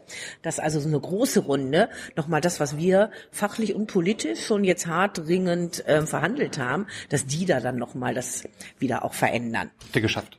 Das haben wir geschafft, klar. Wir haben da ganz gut verhandelt und das war auch teilweise schwierig, haben aber auch eben konkrete Entscheidungen getroffen, nicht alles unter Vorbehalt, so nach dem Motto, nur wenn das ist, dann machen wir das, sondern klare Punkte und ein paar waren auch offen. Also zum Beispiel, ich wollte unbedingt noch Gleichgeschlechtigkeit, eingetragene Partnerschaft äh, weiter ausbauen. Ich wollte ähm, Adoptionsrecht haben für gleichgeschlechtliche Paare. Äh, da war die Union nicht dazu bereit. Bis heute nicht. Das gibt's noch nicht. Ähm, Das wird nur nach und nach durch die Rechtsprechung wahrscheinlich äh, dann kommen. Äh, Also da gab's so ein paar Punkte, da haben wir uns nicht durchsetzen können. Da hat man eben keine Einigung. Wir haben auch nicht gesagt, wir machen es nicht, sondern das ist dann eben offen gewesen. Da kann jeder sehen, ob er noch mal eine Gelegenheit findet, wo er das durchsetzen kann später. Das ist ja auch in Ordnung. Gab es irgendwie so Punkte wie Legalisierung von Marihuana oder so? Ist das, ist das, ist das Ja, ein das- Thema?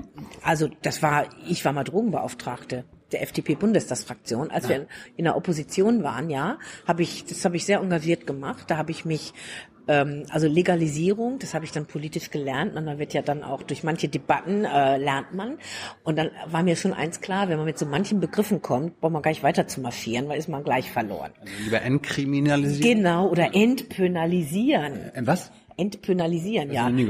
Pön, Pöner die Strafe. Also Entstrafrechtlichen, oder das Wort gibt's gar nicht. Aber so, wenn man da sagt, also wir wollen doch nicht diesen Drehtüreffekt, dass immer in kleiner Mengen und zum Eigenkonsum und so, und dass die Leute immer wieder bei der Polizei, die Polizei ist genervt, die gehen wieder raus, die machen weiter und so beschäftigt man alle Apparate, man bewirkt nichts. Jetzt machen wir doch mal ordentliche, sag mal, Heroinprojekte, gezielte Abgabe. Haben wir dann, da war ich in der Schweiz, habe mir das alles angeguckt, dann haben wir wirklich mal so gezielte Projekte Projekte immerhin durchbekommen, dass man die macht. Also da habe ich mich damals sehr für eingesetzt, weil ich war auch in Frankfurt, ich dann auch solche, ich sag mal, solche Räume zu schaffen, wo mh, Treffpunkte, wo eben die Drogenabhängigen hingehen können, dass sie sterile Spritzen kriegen, dass dort eine gezielte Abgabe ist. Natürlich dann auch eine kontrollierte. Polizei hat nicht dauernd den Zutritt, aber wenn irgendwas ist, dann werden sie geholt. Also auch da so ein Modus vivendi finden. Und da habe ich mich damals sehr, sehr intensiv mit beschäftigt und da haben wir auch einige ganz gute Sachen äh, so in dieser Art und Weise auf den Weg gebracht. Eben auch sehen, wo kann man da helfen. Aber es war jetzt nicht, sag mal, die große Strafrechtsreform nach dem Motto, wird alles legalisiert. So, die Grünen wollten immer mehr, die regieren nun überall. Ich höre nichts von dem Thema. Also aber kommen wir da irgendwann mal hin? Oder wann, wann ist Deutschland so weit? Ich meine, in Amerika geht das ich glaube, jetzt. im Moment geht's vollkommen in die, eher in die andere Richtung. ich sehe im Moment nicht, dass man über das, was jetzt so in der Praxis möglich ist, dass wir eine grundlegende Regelung jetzt der Freigabe bekommen. Ähm, ich meine, dass jetzt Cannabis ähm, mal auch als Medikament verwandt werden kann. Also dass man sagt, da sind Wirkstoffe, die können wirklich bei bestimmten Schmerzen, bei anderen Dingen, dann können die wirklich lindernd helfen. Das heißt, es ist auch ein Arzneimittel. Es hat doch ewig lange gedauert. Da haben wir damals schon drüber diskutiert. Aber jetzt die zigte Studie und dann endlich ist es mal gekommen. Also im Moment sehe ich es ehrlich gesagt eher nicht. Immer man ist doch jetzt ganz anders sensibilisiert, was Alkohol angeht, gerade bei jungen Menschen ähm, will man eher schauen, wie kann man da ähm, äh, alles Mögliche tun, damit es das Kummersaufen, vielleicht jetzt weniger geworden ist, nicht mehr gibt. Rauchen haben wir nur äh, Verbotsregelungen aller Orten können sie ja kaum noch draußen vor der Tür rauchen, ohne dass sie einer schräg anguckt. Ich rauche zwar nicht, aber ich denke, jeder sollte das leben können. Im Restaurant ist gut, dass man es nicht, nicht erlaubt. Das Essen schmeckt einfach besser. Aber wir haben doch eher so eine Tendenz, wo man eher versucht, so auch Dinge enger zu fassen und auch Dinge mal zu verbieten oder einzuschränken. Und das wird auch eher offen aufgenommen von der Gesellschaft. Also im Moment gibt es ja diese Debatte überhaupt nicht. Damals war das eine richtig große öffentliche Debatte. Du glaubst gar nicht, wie viele Jugendliche, äh, eines der Top-Themen neben bedingungslosen Grundeinkommen Ja. ist die Freigabe von Marihuana. Wirklich. Das große Thema. Also ähm, die Julis bei uns, unsere Jugendorganisation, fordert das seitdem ich denken kann. Ähm, wir haben in Bayern, da waren wir immer ein bisschen fortschrittlicher, da haben wir auch mal so eine Beschlüsse als Partei gefasst, war ich Landesvorsitzende. Ähm, also ich war nie eine Kämpferin dagegen. Ich habe immer gesagt, Leute in der Koalition, wir haben keine Chance. Und das muss man dazu sagen, sonst denken die Leute, Mensch, die kriegen das hin ne, wenn sie es sagen. Und die setzen das dann auch durch. Im Moment sehe ich keinen Partner, mit dem man das durchsetzt. So, ich kann mich erinnern, 2009 bis 2013, Ja. da war schon Vorratsdatenspeicherung ein großes Thema. Aber was für eins, ja? War Und es das? kam, und es kam nicht. Es war die, es gab die Vorratsdatenspeicherung, also dieses Speichern von allen Daten, wenn man kommuniziert. Also Das haben, das haben die in der Regierung zuvor Das schon. haben die Große Koalition eingeführt. Äh, 2006 äh, da gab es eine europäische Gesetzgebung.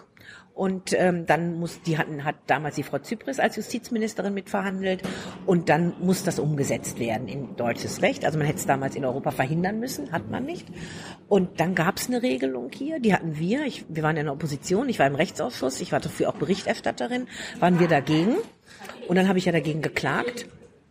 Die Regelung ist verabschiedet worden, habe ich dagegen geklagt. Wie übrigens auch beim Lauschangriff, ne? Da habe ich auch gegen geklagt mit Freunden. Und wir haben ja am Ende den Lauschangriff dann ähm, so einschränken können durch unsere Klage, die ja das Gesetz, was damals verabschiedet worden war, komplett aufgehoben hat wegen Verfassungswidrigkeit. Und dann war nur noch ein ganz enger enger Rahmen, wo das überhaupt geht. Und jetzt findet der ganz wenig nur noch statt. Also da haben wir auch geklagt. Wie kannst du, bevor wir bei der VDS weitermachen, Ja. was ist der Unterschied zwischen einem kleinen Lauschangriff und einem großen Lauschangriff? Es, es hieß immer bei dir immer der große Es, Lauschangriff. ja, ich kenne, ja, der, der kleine Lauschangriff, das wurde so verstanden, wenn sich ein Beamter, ähm, der sich ähm, jetzt zum Beispiel vom Bundeskriminalamt oder ein, ein Polizist, wenn der am Körper eine Wanze trägt, also nicht, wenn die in die Wohnung angebracht wird, sondern wenn der am Körper eine hat, auch zum Eigenschutz. Also der kommt in ein Umfeld, wo, sage ich mal, möglicherweise mehrere Kriminelle sind, eine Gefahr, dass er irgendwie ja, in, eine, in irgendwie eine gefährliche Situation kommt. Und wenn er dann eine Wanze am Körper trägt und andere hören das, dann können die vielleicht rechtzeitig vor Ort sein. Das war nie mein Punkt, da habe ich nichts dagegen. Nicht, weil es ist zum Schutz des Manns, natürlich. Also ich meine, das ist ja jetzt nicht eine Sache, wo ich sage, ich bin gegen jede Wanze, aber ich bin dagegen Privatwohnung. Das war der Punkt. So, VDS, Koalitionsverhandlungen, du und Schäuble haben dann sich geeinigt, wird abgeschafft. Nee, Nee. ging nicht. Oh. Ähm, wir haben, äh, nein, ging nicht. Ähm, wir haben ähm, ja die, das Verfahren gehabt beim Bundesverfassungsgericht und ähm, es, die war da also in Kraft und wir haben dann gesagt, also wir einigen uns auf nichts, weil die Union natürlich in jedem Fall das Gesetz erhalten wollte. Es gab ja das Gesetz Und ähm, wie gesagt, dann beim Verfassungsgericht, dann hat der Zeuge gesagt, also dann warten wir, das Einzige, was ich sagen kann, ist, wir warten die Verfassungsgerichtsentscheidung ab. Ja, das muss man sowieso. Aber politisch sagen, wir heben vorher das Gesetz auf, war nicht zu machen mit der Union. Gut, dann habe ich gesagt, okay, ich habe ja geklagt, wenn wir schon Erfolg haben. 2010, ein bisschen später, kam dann die Entscheidung Bundesverfassungsgericht. Und du so Daumen gedrückt, Daumen gedrückt, Daumen gedrückt. Genau. Und das war insofern noch, du hast ja vorhin meinen langen Namen erwähnt. Ja. Da war die Situation, ich habe geklagt als Leuthauser Schnarrenberger gegen ein Gesetz, was ich eigentlich als Bundesministerin in Vertretung für die Bundesregierung verteidigen musste in Karlsruhe. Also ich habe quasi, wenn man so will, gegen mich selbst geklagt. Wow, toll. Da hieß es dann immer Leuthauser klagt gegen Schnarrenberger. Also das war dann ganz gut. Da konnte man das so ein bisschen so auflösen. Naja, und dann war das Gesetz verfassungswidrig. Komplett. Äh, aber das Verfassungsgericht hat gewisse Dinge auch erlaubt. Also man hätte ein neues Gesetz machen können, was aber deutlich enger gefasst gewesen wäre, ähm, also gewisse Einschränkungen äh, gewesen wären, aber man hätte nach wie vor Daten erfassen können und speichern können. So, und dann ging die Debatte los in der Koalition weil dann die Union gesagt hat, äh, ja, das Gesetz ist verfassungswidrig, hatten sie ja selbst mitgemacht, hm, ähm, aber wir können ja was machen, dann machen wir ein neues Gesetz, genauso wie es Verfassungsgericht will. Du so, nein. Da habe ich gesagt, na ganz klar, wir machen jetzt überhaupt kein Gesetz. Ähm, anlasslose Vorratsdatenspeicherung ist in meinen Augen wirklich genauso etwas, was nicht geht politisch und rechtlich sehr fragwürdig ähm, ist, weil es ja nicht heißt, für einen konkreten Personenkreis mit konkreten Verdachtsmomenten, also die Gruppe, die jetzt den Anschlag plant oder die in, immer in einem Umfeld um eine Moschee ist, die man schon immer beobachtet. Man sagt, die verabreden sich zu Anschlägen da kann ich mit einem Anlass sehr wohl ja Informationen erheben. Da habe ich Überwachungsmöglichkeiten. Aber anlasslos, wo so ein Grund nicht da ist, von allen Bürgern, alle Daten speichern äh, für sechs Monate oder wie lange auch immer, bei uns sechs Monate, in anderen Ländern 24 Monate. 24. So, da habe ich gesagt, das geht zu weit. Mache ich nicht, nur anlassbezogen, wenn überhaupt, aber nicht ohne Grund. Ich, ich will nicht, ich wollte nicht und will bis heute nicht, dass Menschen, die eine SMS schicken, die äh, telefonieren, die E-Mails schicken, irgendwas, dass die immer im Kopf haben, aha, alles, was ich jetzt hier mache, nicht die Inhalte, aber der Empfänger, die Nummer, der, das Gerät von meinem Apparat, alles an technischen Daten, wird alles erfasst, gespeichert. Und da kann dann drauf zugegriffen werden, unter bestimmten Voraussetzungen. Aber das ist dann alles gespeichert. Mein gesamtes Kommunikationsverhalten Sabine, ich ist bin- technisch gespeichert. Sabine, ich bin doch unschuldig. Ich, ich bin kein Terrorist, ich mache nichts. Ja, und? Es ist mir doch, dann kann mir das doch egal Nee, sein. ganz ob- im Gegenteil. Also ich, ich finde einen dümmeren Spruch als ich habe nichts zu verbergen, mir ist das egal, den gibt es gar nicht, weil der Staat kein Recht hat, irgendwas von mir zu erfahren, äh, was ich mache. Wo kommen wir denn dahin? Ich bin eine Privatperson. Ich verhalte mich. Ich rede mit wem ich will. Ich verhalte mich, wie ich will. Ich kommuniziere mit wem ich will. Das geht den Staat nichts an. So. Ähm, das ist meine Privatsphäre, die dir nichts angeht ähm, natürlich viele haben mir immer gesagt, ja, ein Taxifahrer sagt immer, ja Mensch, ich bin kein Krimineller, ich mache hier nichts, können alles von mir wissen. Na ja, und dann sitzen sie zu Hause, da ich, äh, also zum Beispiel, wenn eine Wohnung überwacht wird, und überlegen mit ihrer Frau, äh, wie kann man noch ein paar Taxirechnungen bei der Steuererklärung vielleicht verwenden. Dann sitzen sie da, trinken ihr fünftes Bier und genießen das richtig und schimpfen über ihre Nachbarn. Sag ich, geht das irgendjemand was an? Finden sie das toll, wenn das irgendwo sich wiederfindet? Oder ich rufe fünfmal bei den anonymen Alkoholikern an, weil ich, oder bei Weight Watchers oder so. Interess geht das jemand was an? Muss das jemand wissen? Darf das jemand wissen? Nee. Also das ist für mich privat aus Amt, geht gar nicht. So, und dann hatten wir natürlich ein Dauerthema in der Koalition, ne? naheliegenderweise, weil es verging ungefähr kein Koalitionsgespräch, also Rechtspolitiker machen auch dann ein Koalitionsgespräch zu ihren Themen. Wir vereinbarten uns da immer im Justizministerium und es verging kein Gespräch, ohne dass eben gefragt wurde, ähm, wie weit sind Sie denn jetzt mit der anlasslosen Vorratsdatenspeicherung? Was, wann kommt der Gesetzentwurf? Wir müssen jetzt Eckpunkte vorlegen. So, gesagt, mache ich nicht. Ich habe ein Gutachten in Auftrag gegeben beim Max-Planck-Institut in Freiburg für Strafrecht international und ähm, europäisch und habe gesagt, macht doch mal eine tatsächliche Untersuchung, was ähm, diese anlasslose Vorratsdatenspeicherung tatsächlich bringt für mehr Sicherheit. Also befragt Polizei, Staatsanwaltschaften, Richter. Denn wir hatten ja eine Zeit, da hatten wir die Vorratsdatenspeicherung und jetzt die Zeit, da hatten wir sie nicht. So, und dann ist mal rechts tatsächlich, da haben die ganz viele Interviews geführt, haben eine dicke Studie rausgegeben. Da haben sie gesagt, die Aufklärungsrate ist um 0,01 Prozent angestiegen durch die Vorratsdatenspeicherung. Also war ja wohl kein Argument dafür. Kein Argument dafür. Ähm, und von daher kann man, ich habe nie gesagt, es kann nicht auch mal in einer Situation dadurch auch eine Erkenntnis gewonnen werden, dass ich auch Kinderpornografie aufdecke oder so, dass es damit hilft. Aber die Frage ist doch, mache ich es dann so anlasslos für alle, dass alle Menschen in diesen Dateien, auf die wir ja, wie wir inzwischen wissen, auch ganz andere zugreifen, wo wir nicht denken, dass die zugreifen und wo wir sagen, die dürfen nicht, ja, da kommen halt die ganzen Geheimdienste. In Amerika liegt es auf den Rechnern von den großen IT-Konzernen und dann greifen sich andere zu und dann landen diese Daten in ganz anderen Dateien. Und mit was wird das zusammengespielt? Es entstehen zusätzliche Persönlichkeitsprofile neben allen anderen Daten, die auch da sind. So. Und dann soll der Staat Vorschub leisten für diesen Datenberg. Der Datenheuhaufen soll größer werden. Die Stecknadel wird immer kleiner. So, es steht nicht Mittel-Zweck-Relation, passt nicht. So, da habe ich eben die Debatte streitig zum Schluss. drei Jahre geführt.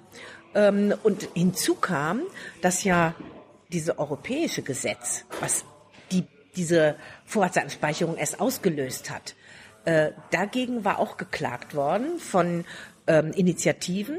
Schon wieder diese Leuthäuser Schnarrenmüll? Nee, da, da kommt man jetzt einzelner Bürger nicht hin, aber unheimlich gute Gruppen aus anderen Ländern, die haben erwirkt, äh, dass da der EuGH sich mit befassen muss, also der Europäische Gerichtshof. So, und der hat dann gesagt, nachdem die Legislaturperiode zu Ende war, also ich habe alles getan, damit bis 2013 dieses Gesetz nicht kommt in der Koalition. Und ähm, es, dann kam die Entscheidung vom Europäischen Gerichtshof und die war dann der Knaller. Der hat nämlich gesagt, die Richtlinie, also dieses europäische Gesetz, was die erlaubte, die ist in toto ähm, rechtswidrig, weil die gegen europäische Grundrechte verstößt. Also genau die Bestätigung dessen, was wir immer gesagt haben. So, da hatte ich gedacht, jetzt ist Ende. Jetzt sind wir zwar nicht mehr im Bundestag, aber jetzt ist Ende mit der Debatte. So, und was ist? Äh, kaum vergeht ein halbes Jahr, wird ein sogenanntes Höchstspeicherfristengesetz verabschiedet, was genau das beinhaltet. Bisschen kürzere Fristen, zehn Wochen, dafür ein paar mehr Daten, Funkzellendaten, also rechtsstaatliche Kontrolle, ja, aber anlasslos. Jetzt haben wir in Deutschland wieder eine anlasslose Vorratsdatenspeicherung, trotz dieser ganzen Urteile. Und Klagst du wieder vom Verfassungsgericht? habe ich schon. Hast du schon. Ja, natürlich. Wann- Also das, Wann, wann kommt das Urteil? Ja, das wird dauern, leider. Das äh, wahrscheinlich in diesem Jahr rechne ich nicht damit. Ähm, wir sind jetzt, wir sind nicht alleine. Also ich habe wieder mit Gerhard Baum und ähm, Burkhard Hirsch, also wir drei sind da immer noch zusammen, aber auch andere. Christian Lindner hat jetzt mitgeklagt, ähm, viele andere aus der FDP, aber auch viele Initiativen. Also es gibt da mehrere Klagen und ähm, wir stützen uns natürlich auf diese europäische Rechtsprechung, denn es hat zum Jahresende letzten Jahres eine zweite Entscheidung vom Europäischen Gerichtshof gegeben. Es betraf jetzt Großbritannien und Schweden. Und da haben sie nochmal unmissverständlich gesagt, anlasslos geht nicht. Also was muss man noch mehr machen? Eigentlich, um dann mal wirklich zu sagen, ja, dann macht doch wenn, wenn ihr überhaupt was wollt, dann macht's nur für eine beschränkte Personengruppe, wenn ihr Verdachtsmomente habt. Das wird immer gesagt, technisch ging das nicht, technisch geht alles, ist ja lächerlich. Also der Streit ist nicht beendet und ich habe eigentlich kein Verständnis dafür, dass man wirklich bis zum Ende mit unglaublichem Aufwand, natürlich auch mit dem Aufwand für die Unternehmen, die müssen ja wieder die ganze Technik ähm, äh, schaffen. Die müssen natürlich jetzt das alles auf Rechnern haben, die in Deutschland stehen. Also die dürfen keine auswärtige Cloud benutzen. Ne? Da lässt, NSA grüßen. So, das hat man gelernt daraus. Das heißt, die, das muss aufgebaut werden. Das kriegen die ja nicht bezahlt vom Staat. Also es kostet einen irren Aufwand, es kostet viel Geld. Es bringt nur überhaupt ganz begrenzt etwas. Und außerdem wird es vom Europäischen Gerichtshof nie Bestand haben. So, und von daher verstehe ich nicht, warum man sich an sowas abarbeitet. Wir müssen zum Schluss kommen, aber sind die Chancen gut, dass das dann auch wieder Ja, bald ich denke, dass die gut sind, weil wir einfach in Deutschland nicht mehr ein Recht machen können, was vollkommen ausblendet, ähm, wie die europäischen Grundrechte, die ja auch für jeden Deutschen gelten, ähm, welche Bedeutung die haben und was die sagen. Also von daher denke ich, haben wir gute Chancen und äh, nur wir müssen jetzt wieder Geduld haben und die Hammer. Ich wollte mal ganz kurz eine Frage zu deinem Buch stellen. Da steht nämlich unter Mitarbeit von Gunnar Wendt. Ja. Hat der das geschrieben? Nein, das ist eine Frau. Sie hat äh, sorry, Nein, Gunnar. sie hat es nicht geschrieben. Ähm, ich habe mit ihr zusammengesessen und wir haben ganz viel geredet ähm, über gerade so meine Bibliografie, also so ein bisschen diese persönlichen Dinge. Ähm, ich habe also alle Teile, alles was Politik ist, habe ich alles von A bis Z selbst geschrieben und sie hat äh, mir, sag ich mal, mitgeholfen bei diesen persönlichen Dingen. Ich gesagt habe, Mensch, und dann über eigene Familie und so, da bin ich nicht so diejenige, die da so irgendwie von sich aus hat sie gesagt, ah, das interessiert aber auch Leute und so, muss man schon was reinbringen. Also das ist sie, sie kriegt jetzt den Schwabiger Kunstpreis in diesem Jahr. Sie schreibt viele, viele Frauenbücher, recherchiert selbst, ähm, hat ähm, über die Familie Furtwängler geschrieben, über also wirklich tolle Sachen. Und dieses Jahr kriegt sie jetzt nicht wegen des Buches, sondern wegen ihres gesamten Schreibens kriegt sie eine Auszeichnung. Ganz kurz nochmal zwei, drei Zuschauerfragen, wenn es okay ist. klar. Chris will wissen, wie können Bürger am wirksamsten Druck auf Politiker ausüben, um ihre Themen auf die Agenda zu setzen? Sich nie beirren lassen, es wirklich präsentieren. Es gibt ja jetzt mit sozialen Medien, mit Mails viele Möglichkeiten. Man muss jetzt nicht nur mit Karten ähm, was organisieren, die man zur Post trägt, aber wirklich nicht nachlassen, sich auch die Politiker schnappen, auch übers Büro sagen, ich brauche einen Termin, ich will das, sich mit vielen zusammentun, dass man nicht nur die Einzige ist, äh, um dem auch Nachdruck zu verleihen. Und ich kann wirklich sagen, aus eigener Erfahrung, das verfängt. Nicht, dass das alles so gemacht wird, wie man selbst jetzt gerade möchte, aber dass man sich dann damit befasst. Also es bringt was. Es lohnt sich. René will wissen, warum haben die starken Frauen, die einst die FDP zur echten Liberalen machten, den Kubikis und Lindnern das Feld überlassen? Also Christian Lindner ist jetzt wirklich eine tolle Eine andere starke junge, Frau, ist eine tolle starke tolle, starke junge Generation. So, also natürlich nicht die starke, ja, starke Frauen zu ihrer Zeit. Aber starke Frauen, wenn sie da ewig sitzen und dann sagen die Leute, was, die immer noch? Nee, jeder zu seiner Zeit. Warum bist du eigentlich nie FDP-Vorsitzende gewesen? Wolltest du nie? Oder? Ich, ähm, ich bin oft gefragt worden, das hört sich ja toll an, ne? das sagt man gerne als Politiker. Nee, ich habe wirklich mir manchmal schon überlegt, ich war immer der festen Überzeugung, ich werde nicht gewählt, weil ähm, ich wirklich so dezidiert Positionen vertrete, die nicht unbedingt immer so die Mehrheitspositionen waren. Und ähm, da habe ich gesagt, nee, also bevor ich da jetzt in so eine Schlacht gehe, so die ich am Ende nicht gewinne, dann versuche ich lieber auf anderen, an anderen Stellen was zu erreichen. Und deshalb habe ich auch nie kandidiert. Für Stellvertreter schon, es hat auch geklappt, aber okay. Herkules will wissen, wäre das bedingungslose Grundeinkommen eine, eine gute Maßnahme, um das liberale Ziel der positiven Freiheit zu verwirklichen? Also wenn ich nicht mehr arbeiten muss, weil ich ein ausreichendes Einkommen habe und nichts dafür tun muss, da habe ich natürlich ganz viel Freiheit. Ich glaube, dieses bedingungslose Grundeinkommen, was ja besonders von IT-Konzernen jetzt gefordert wird, die wissen, dass durch die Digitalisierung ganz viele Arbeitsplätze wegfallen und sie natürlich nicht dafür zahlen wollen. Ich glaube, das muss man echt hinterfragen. Ich glaube nicht, dass so eins, wo man äh, 1000 Euro jedem erstmal zahlt und dann kann jeder ein bisschen weiter sich entwickeln. Ich halte das nicht für einen bisher wirklich durchdachten Ansatz.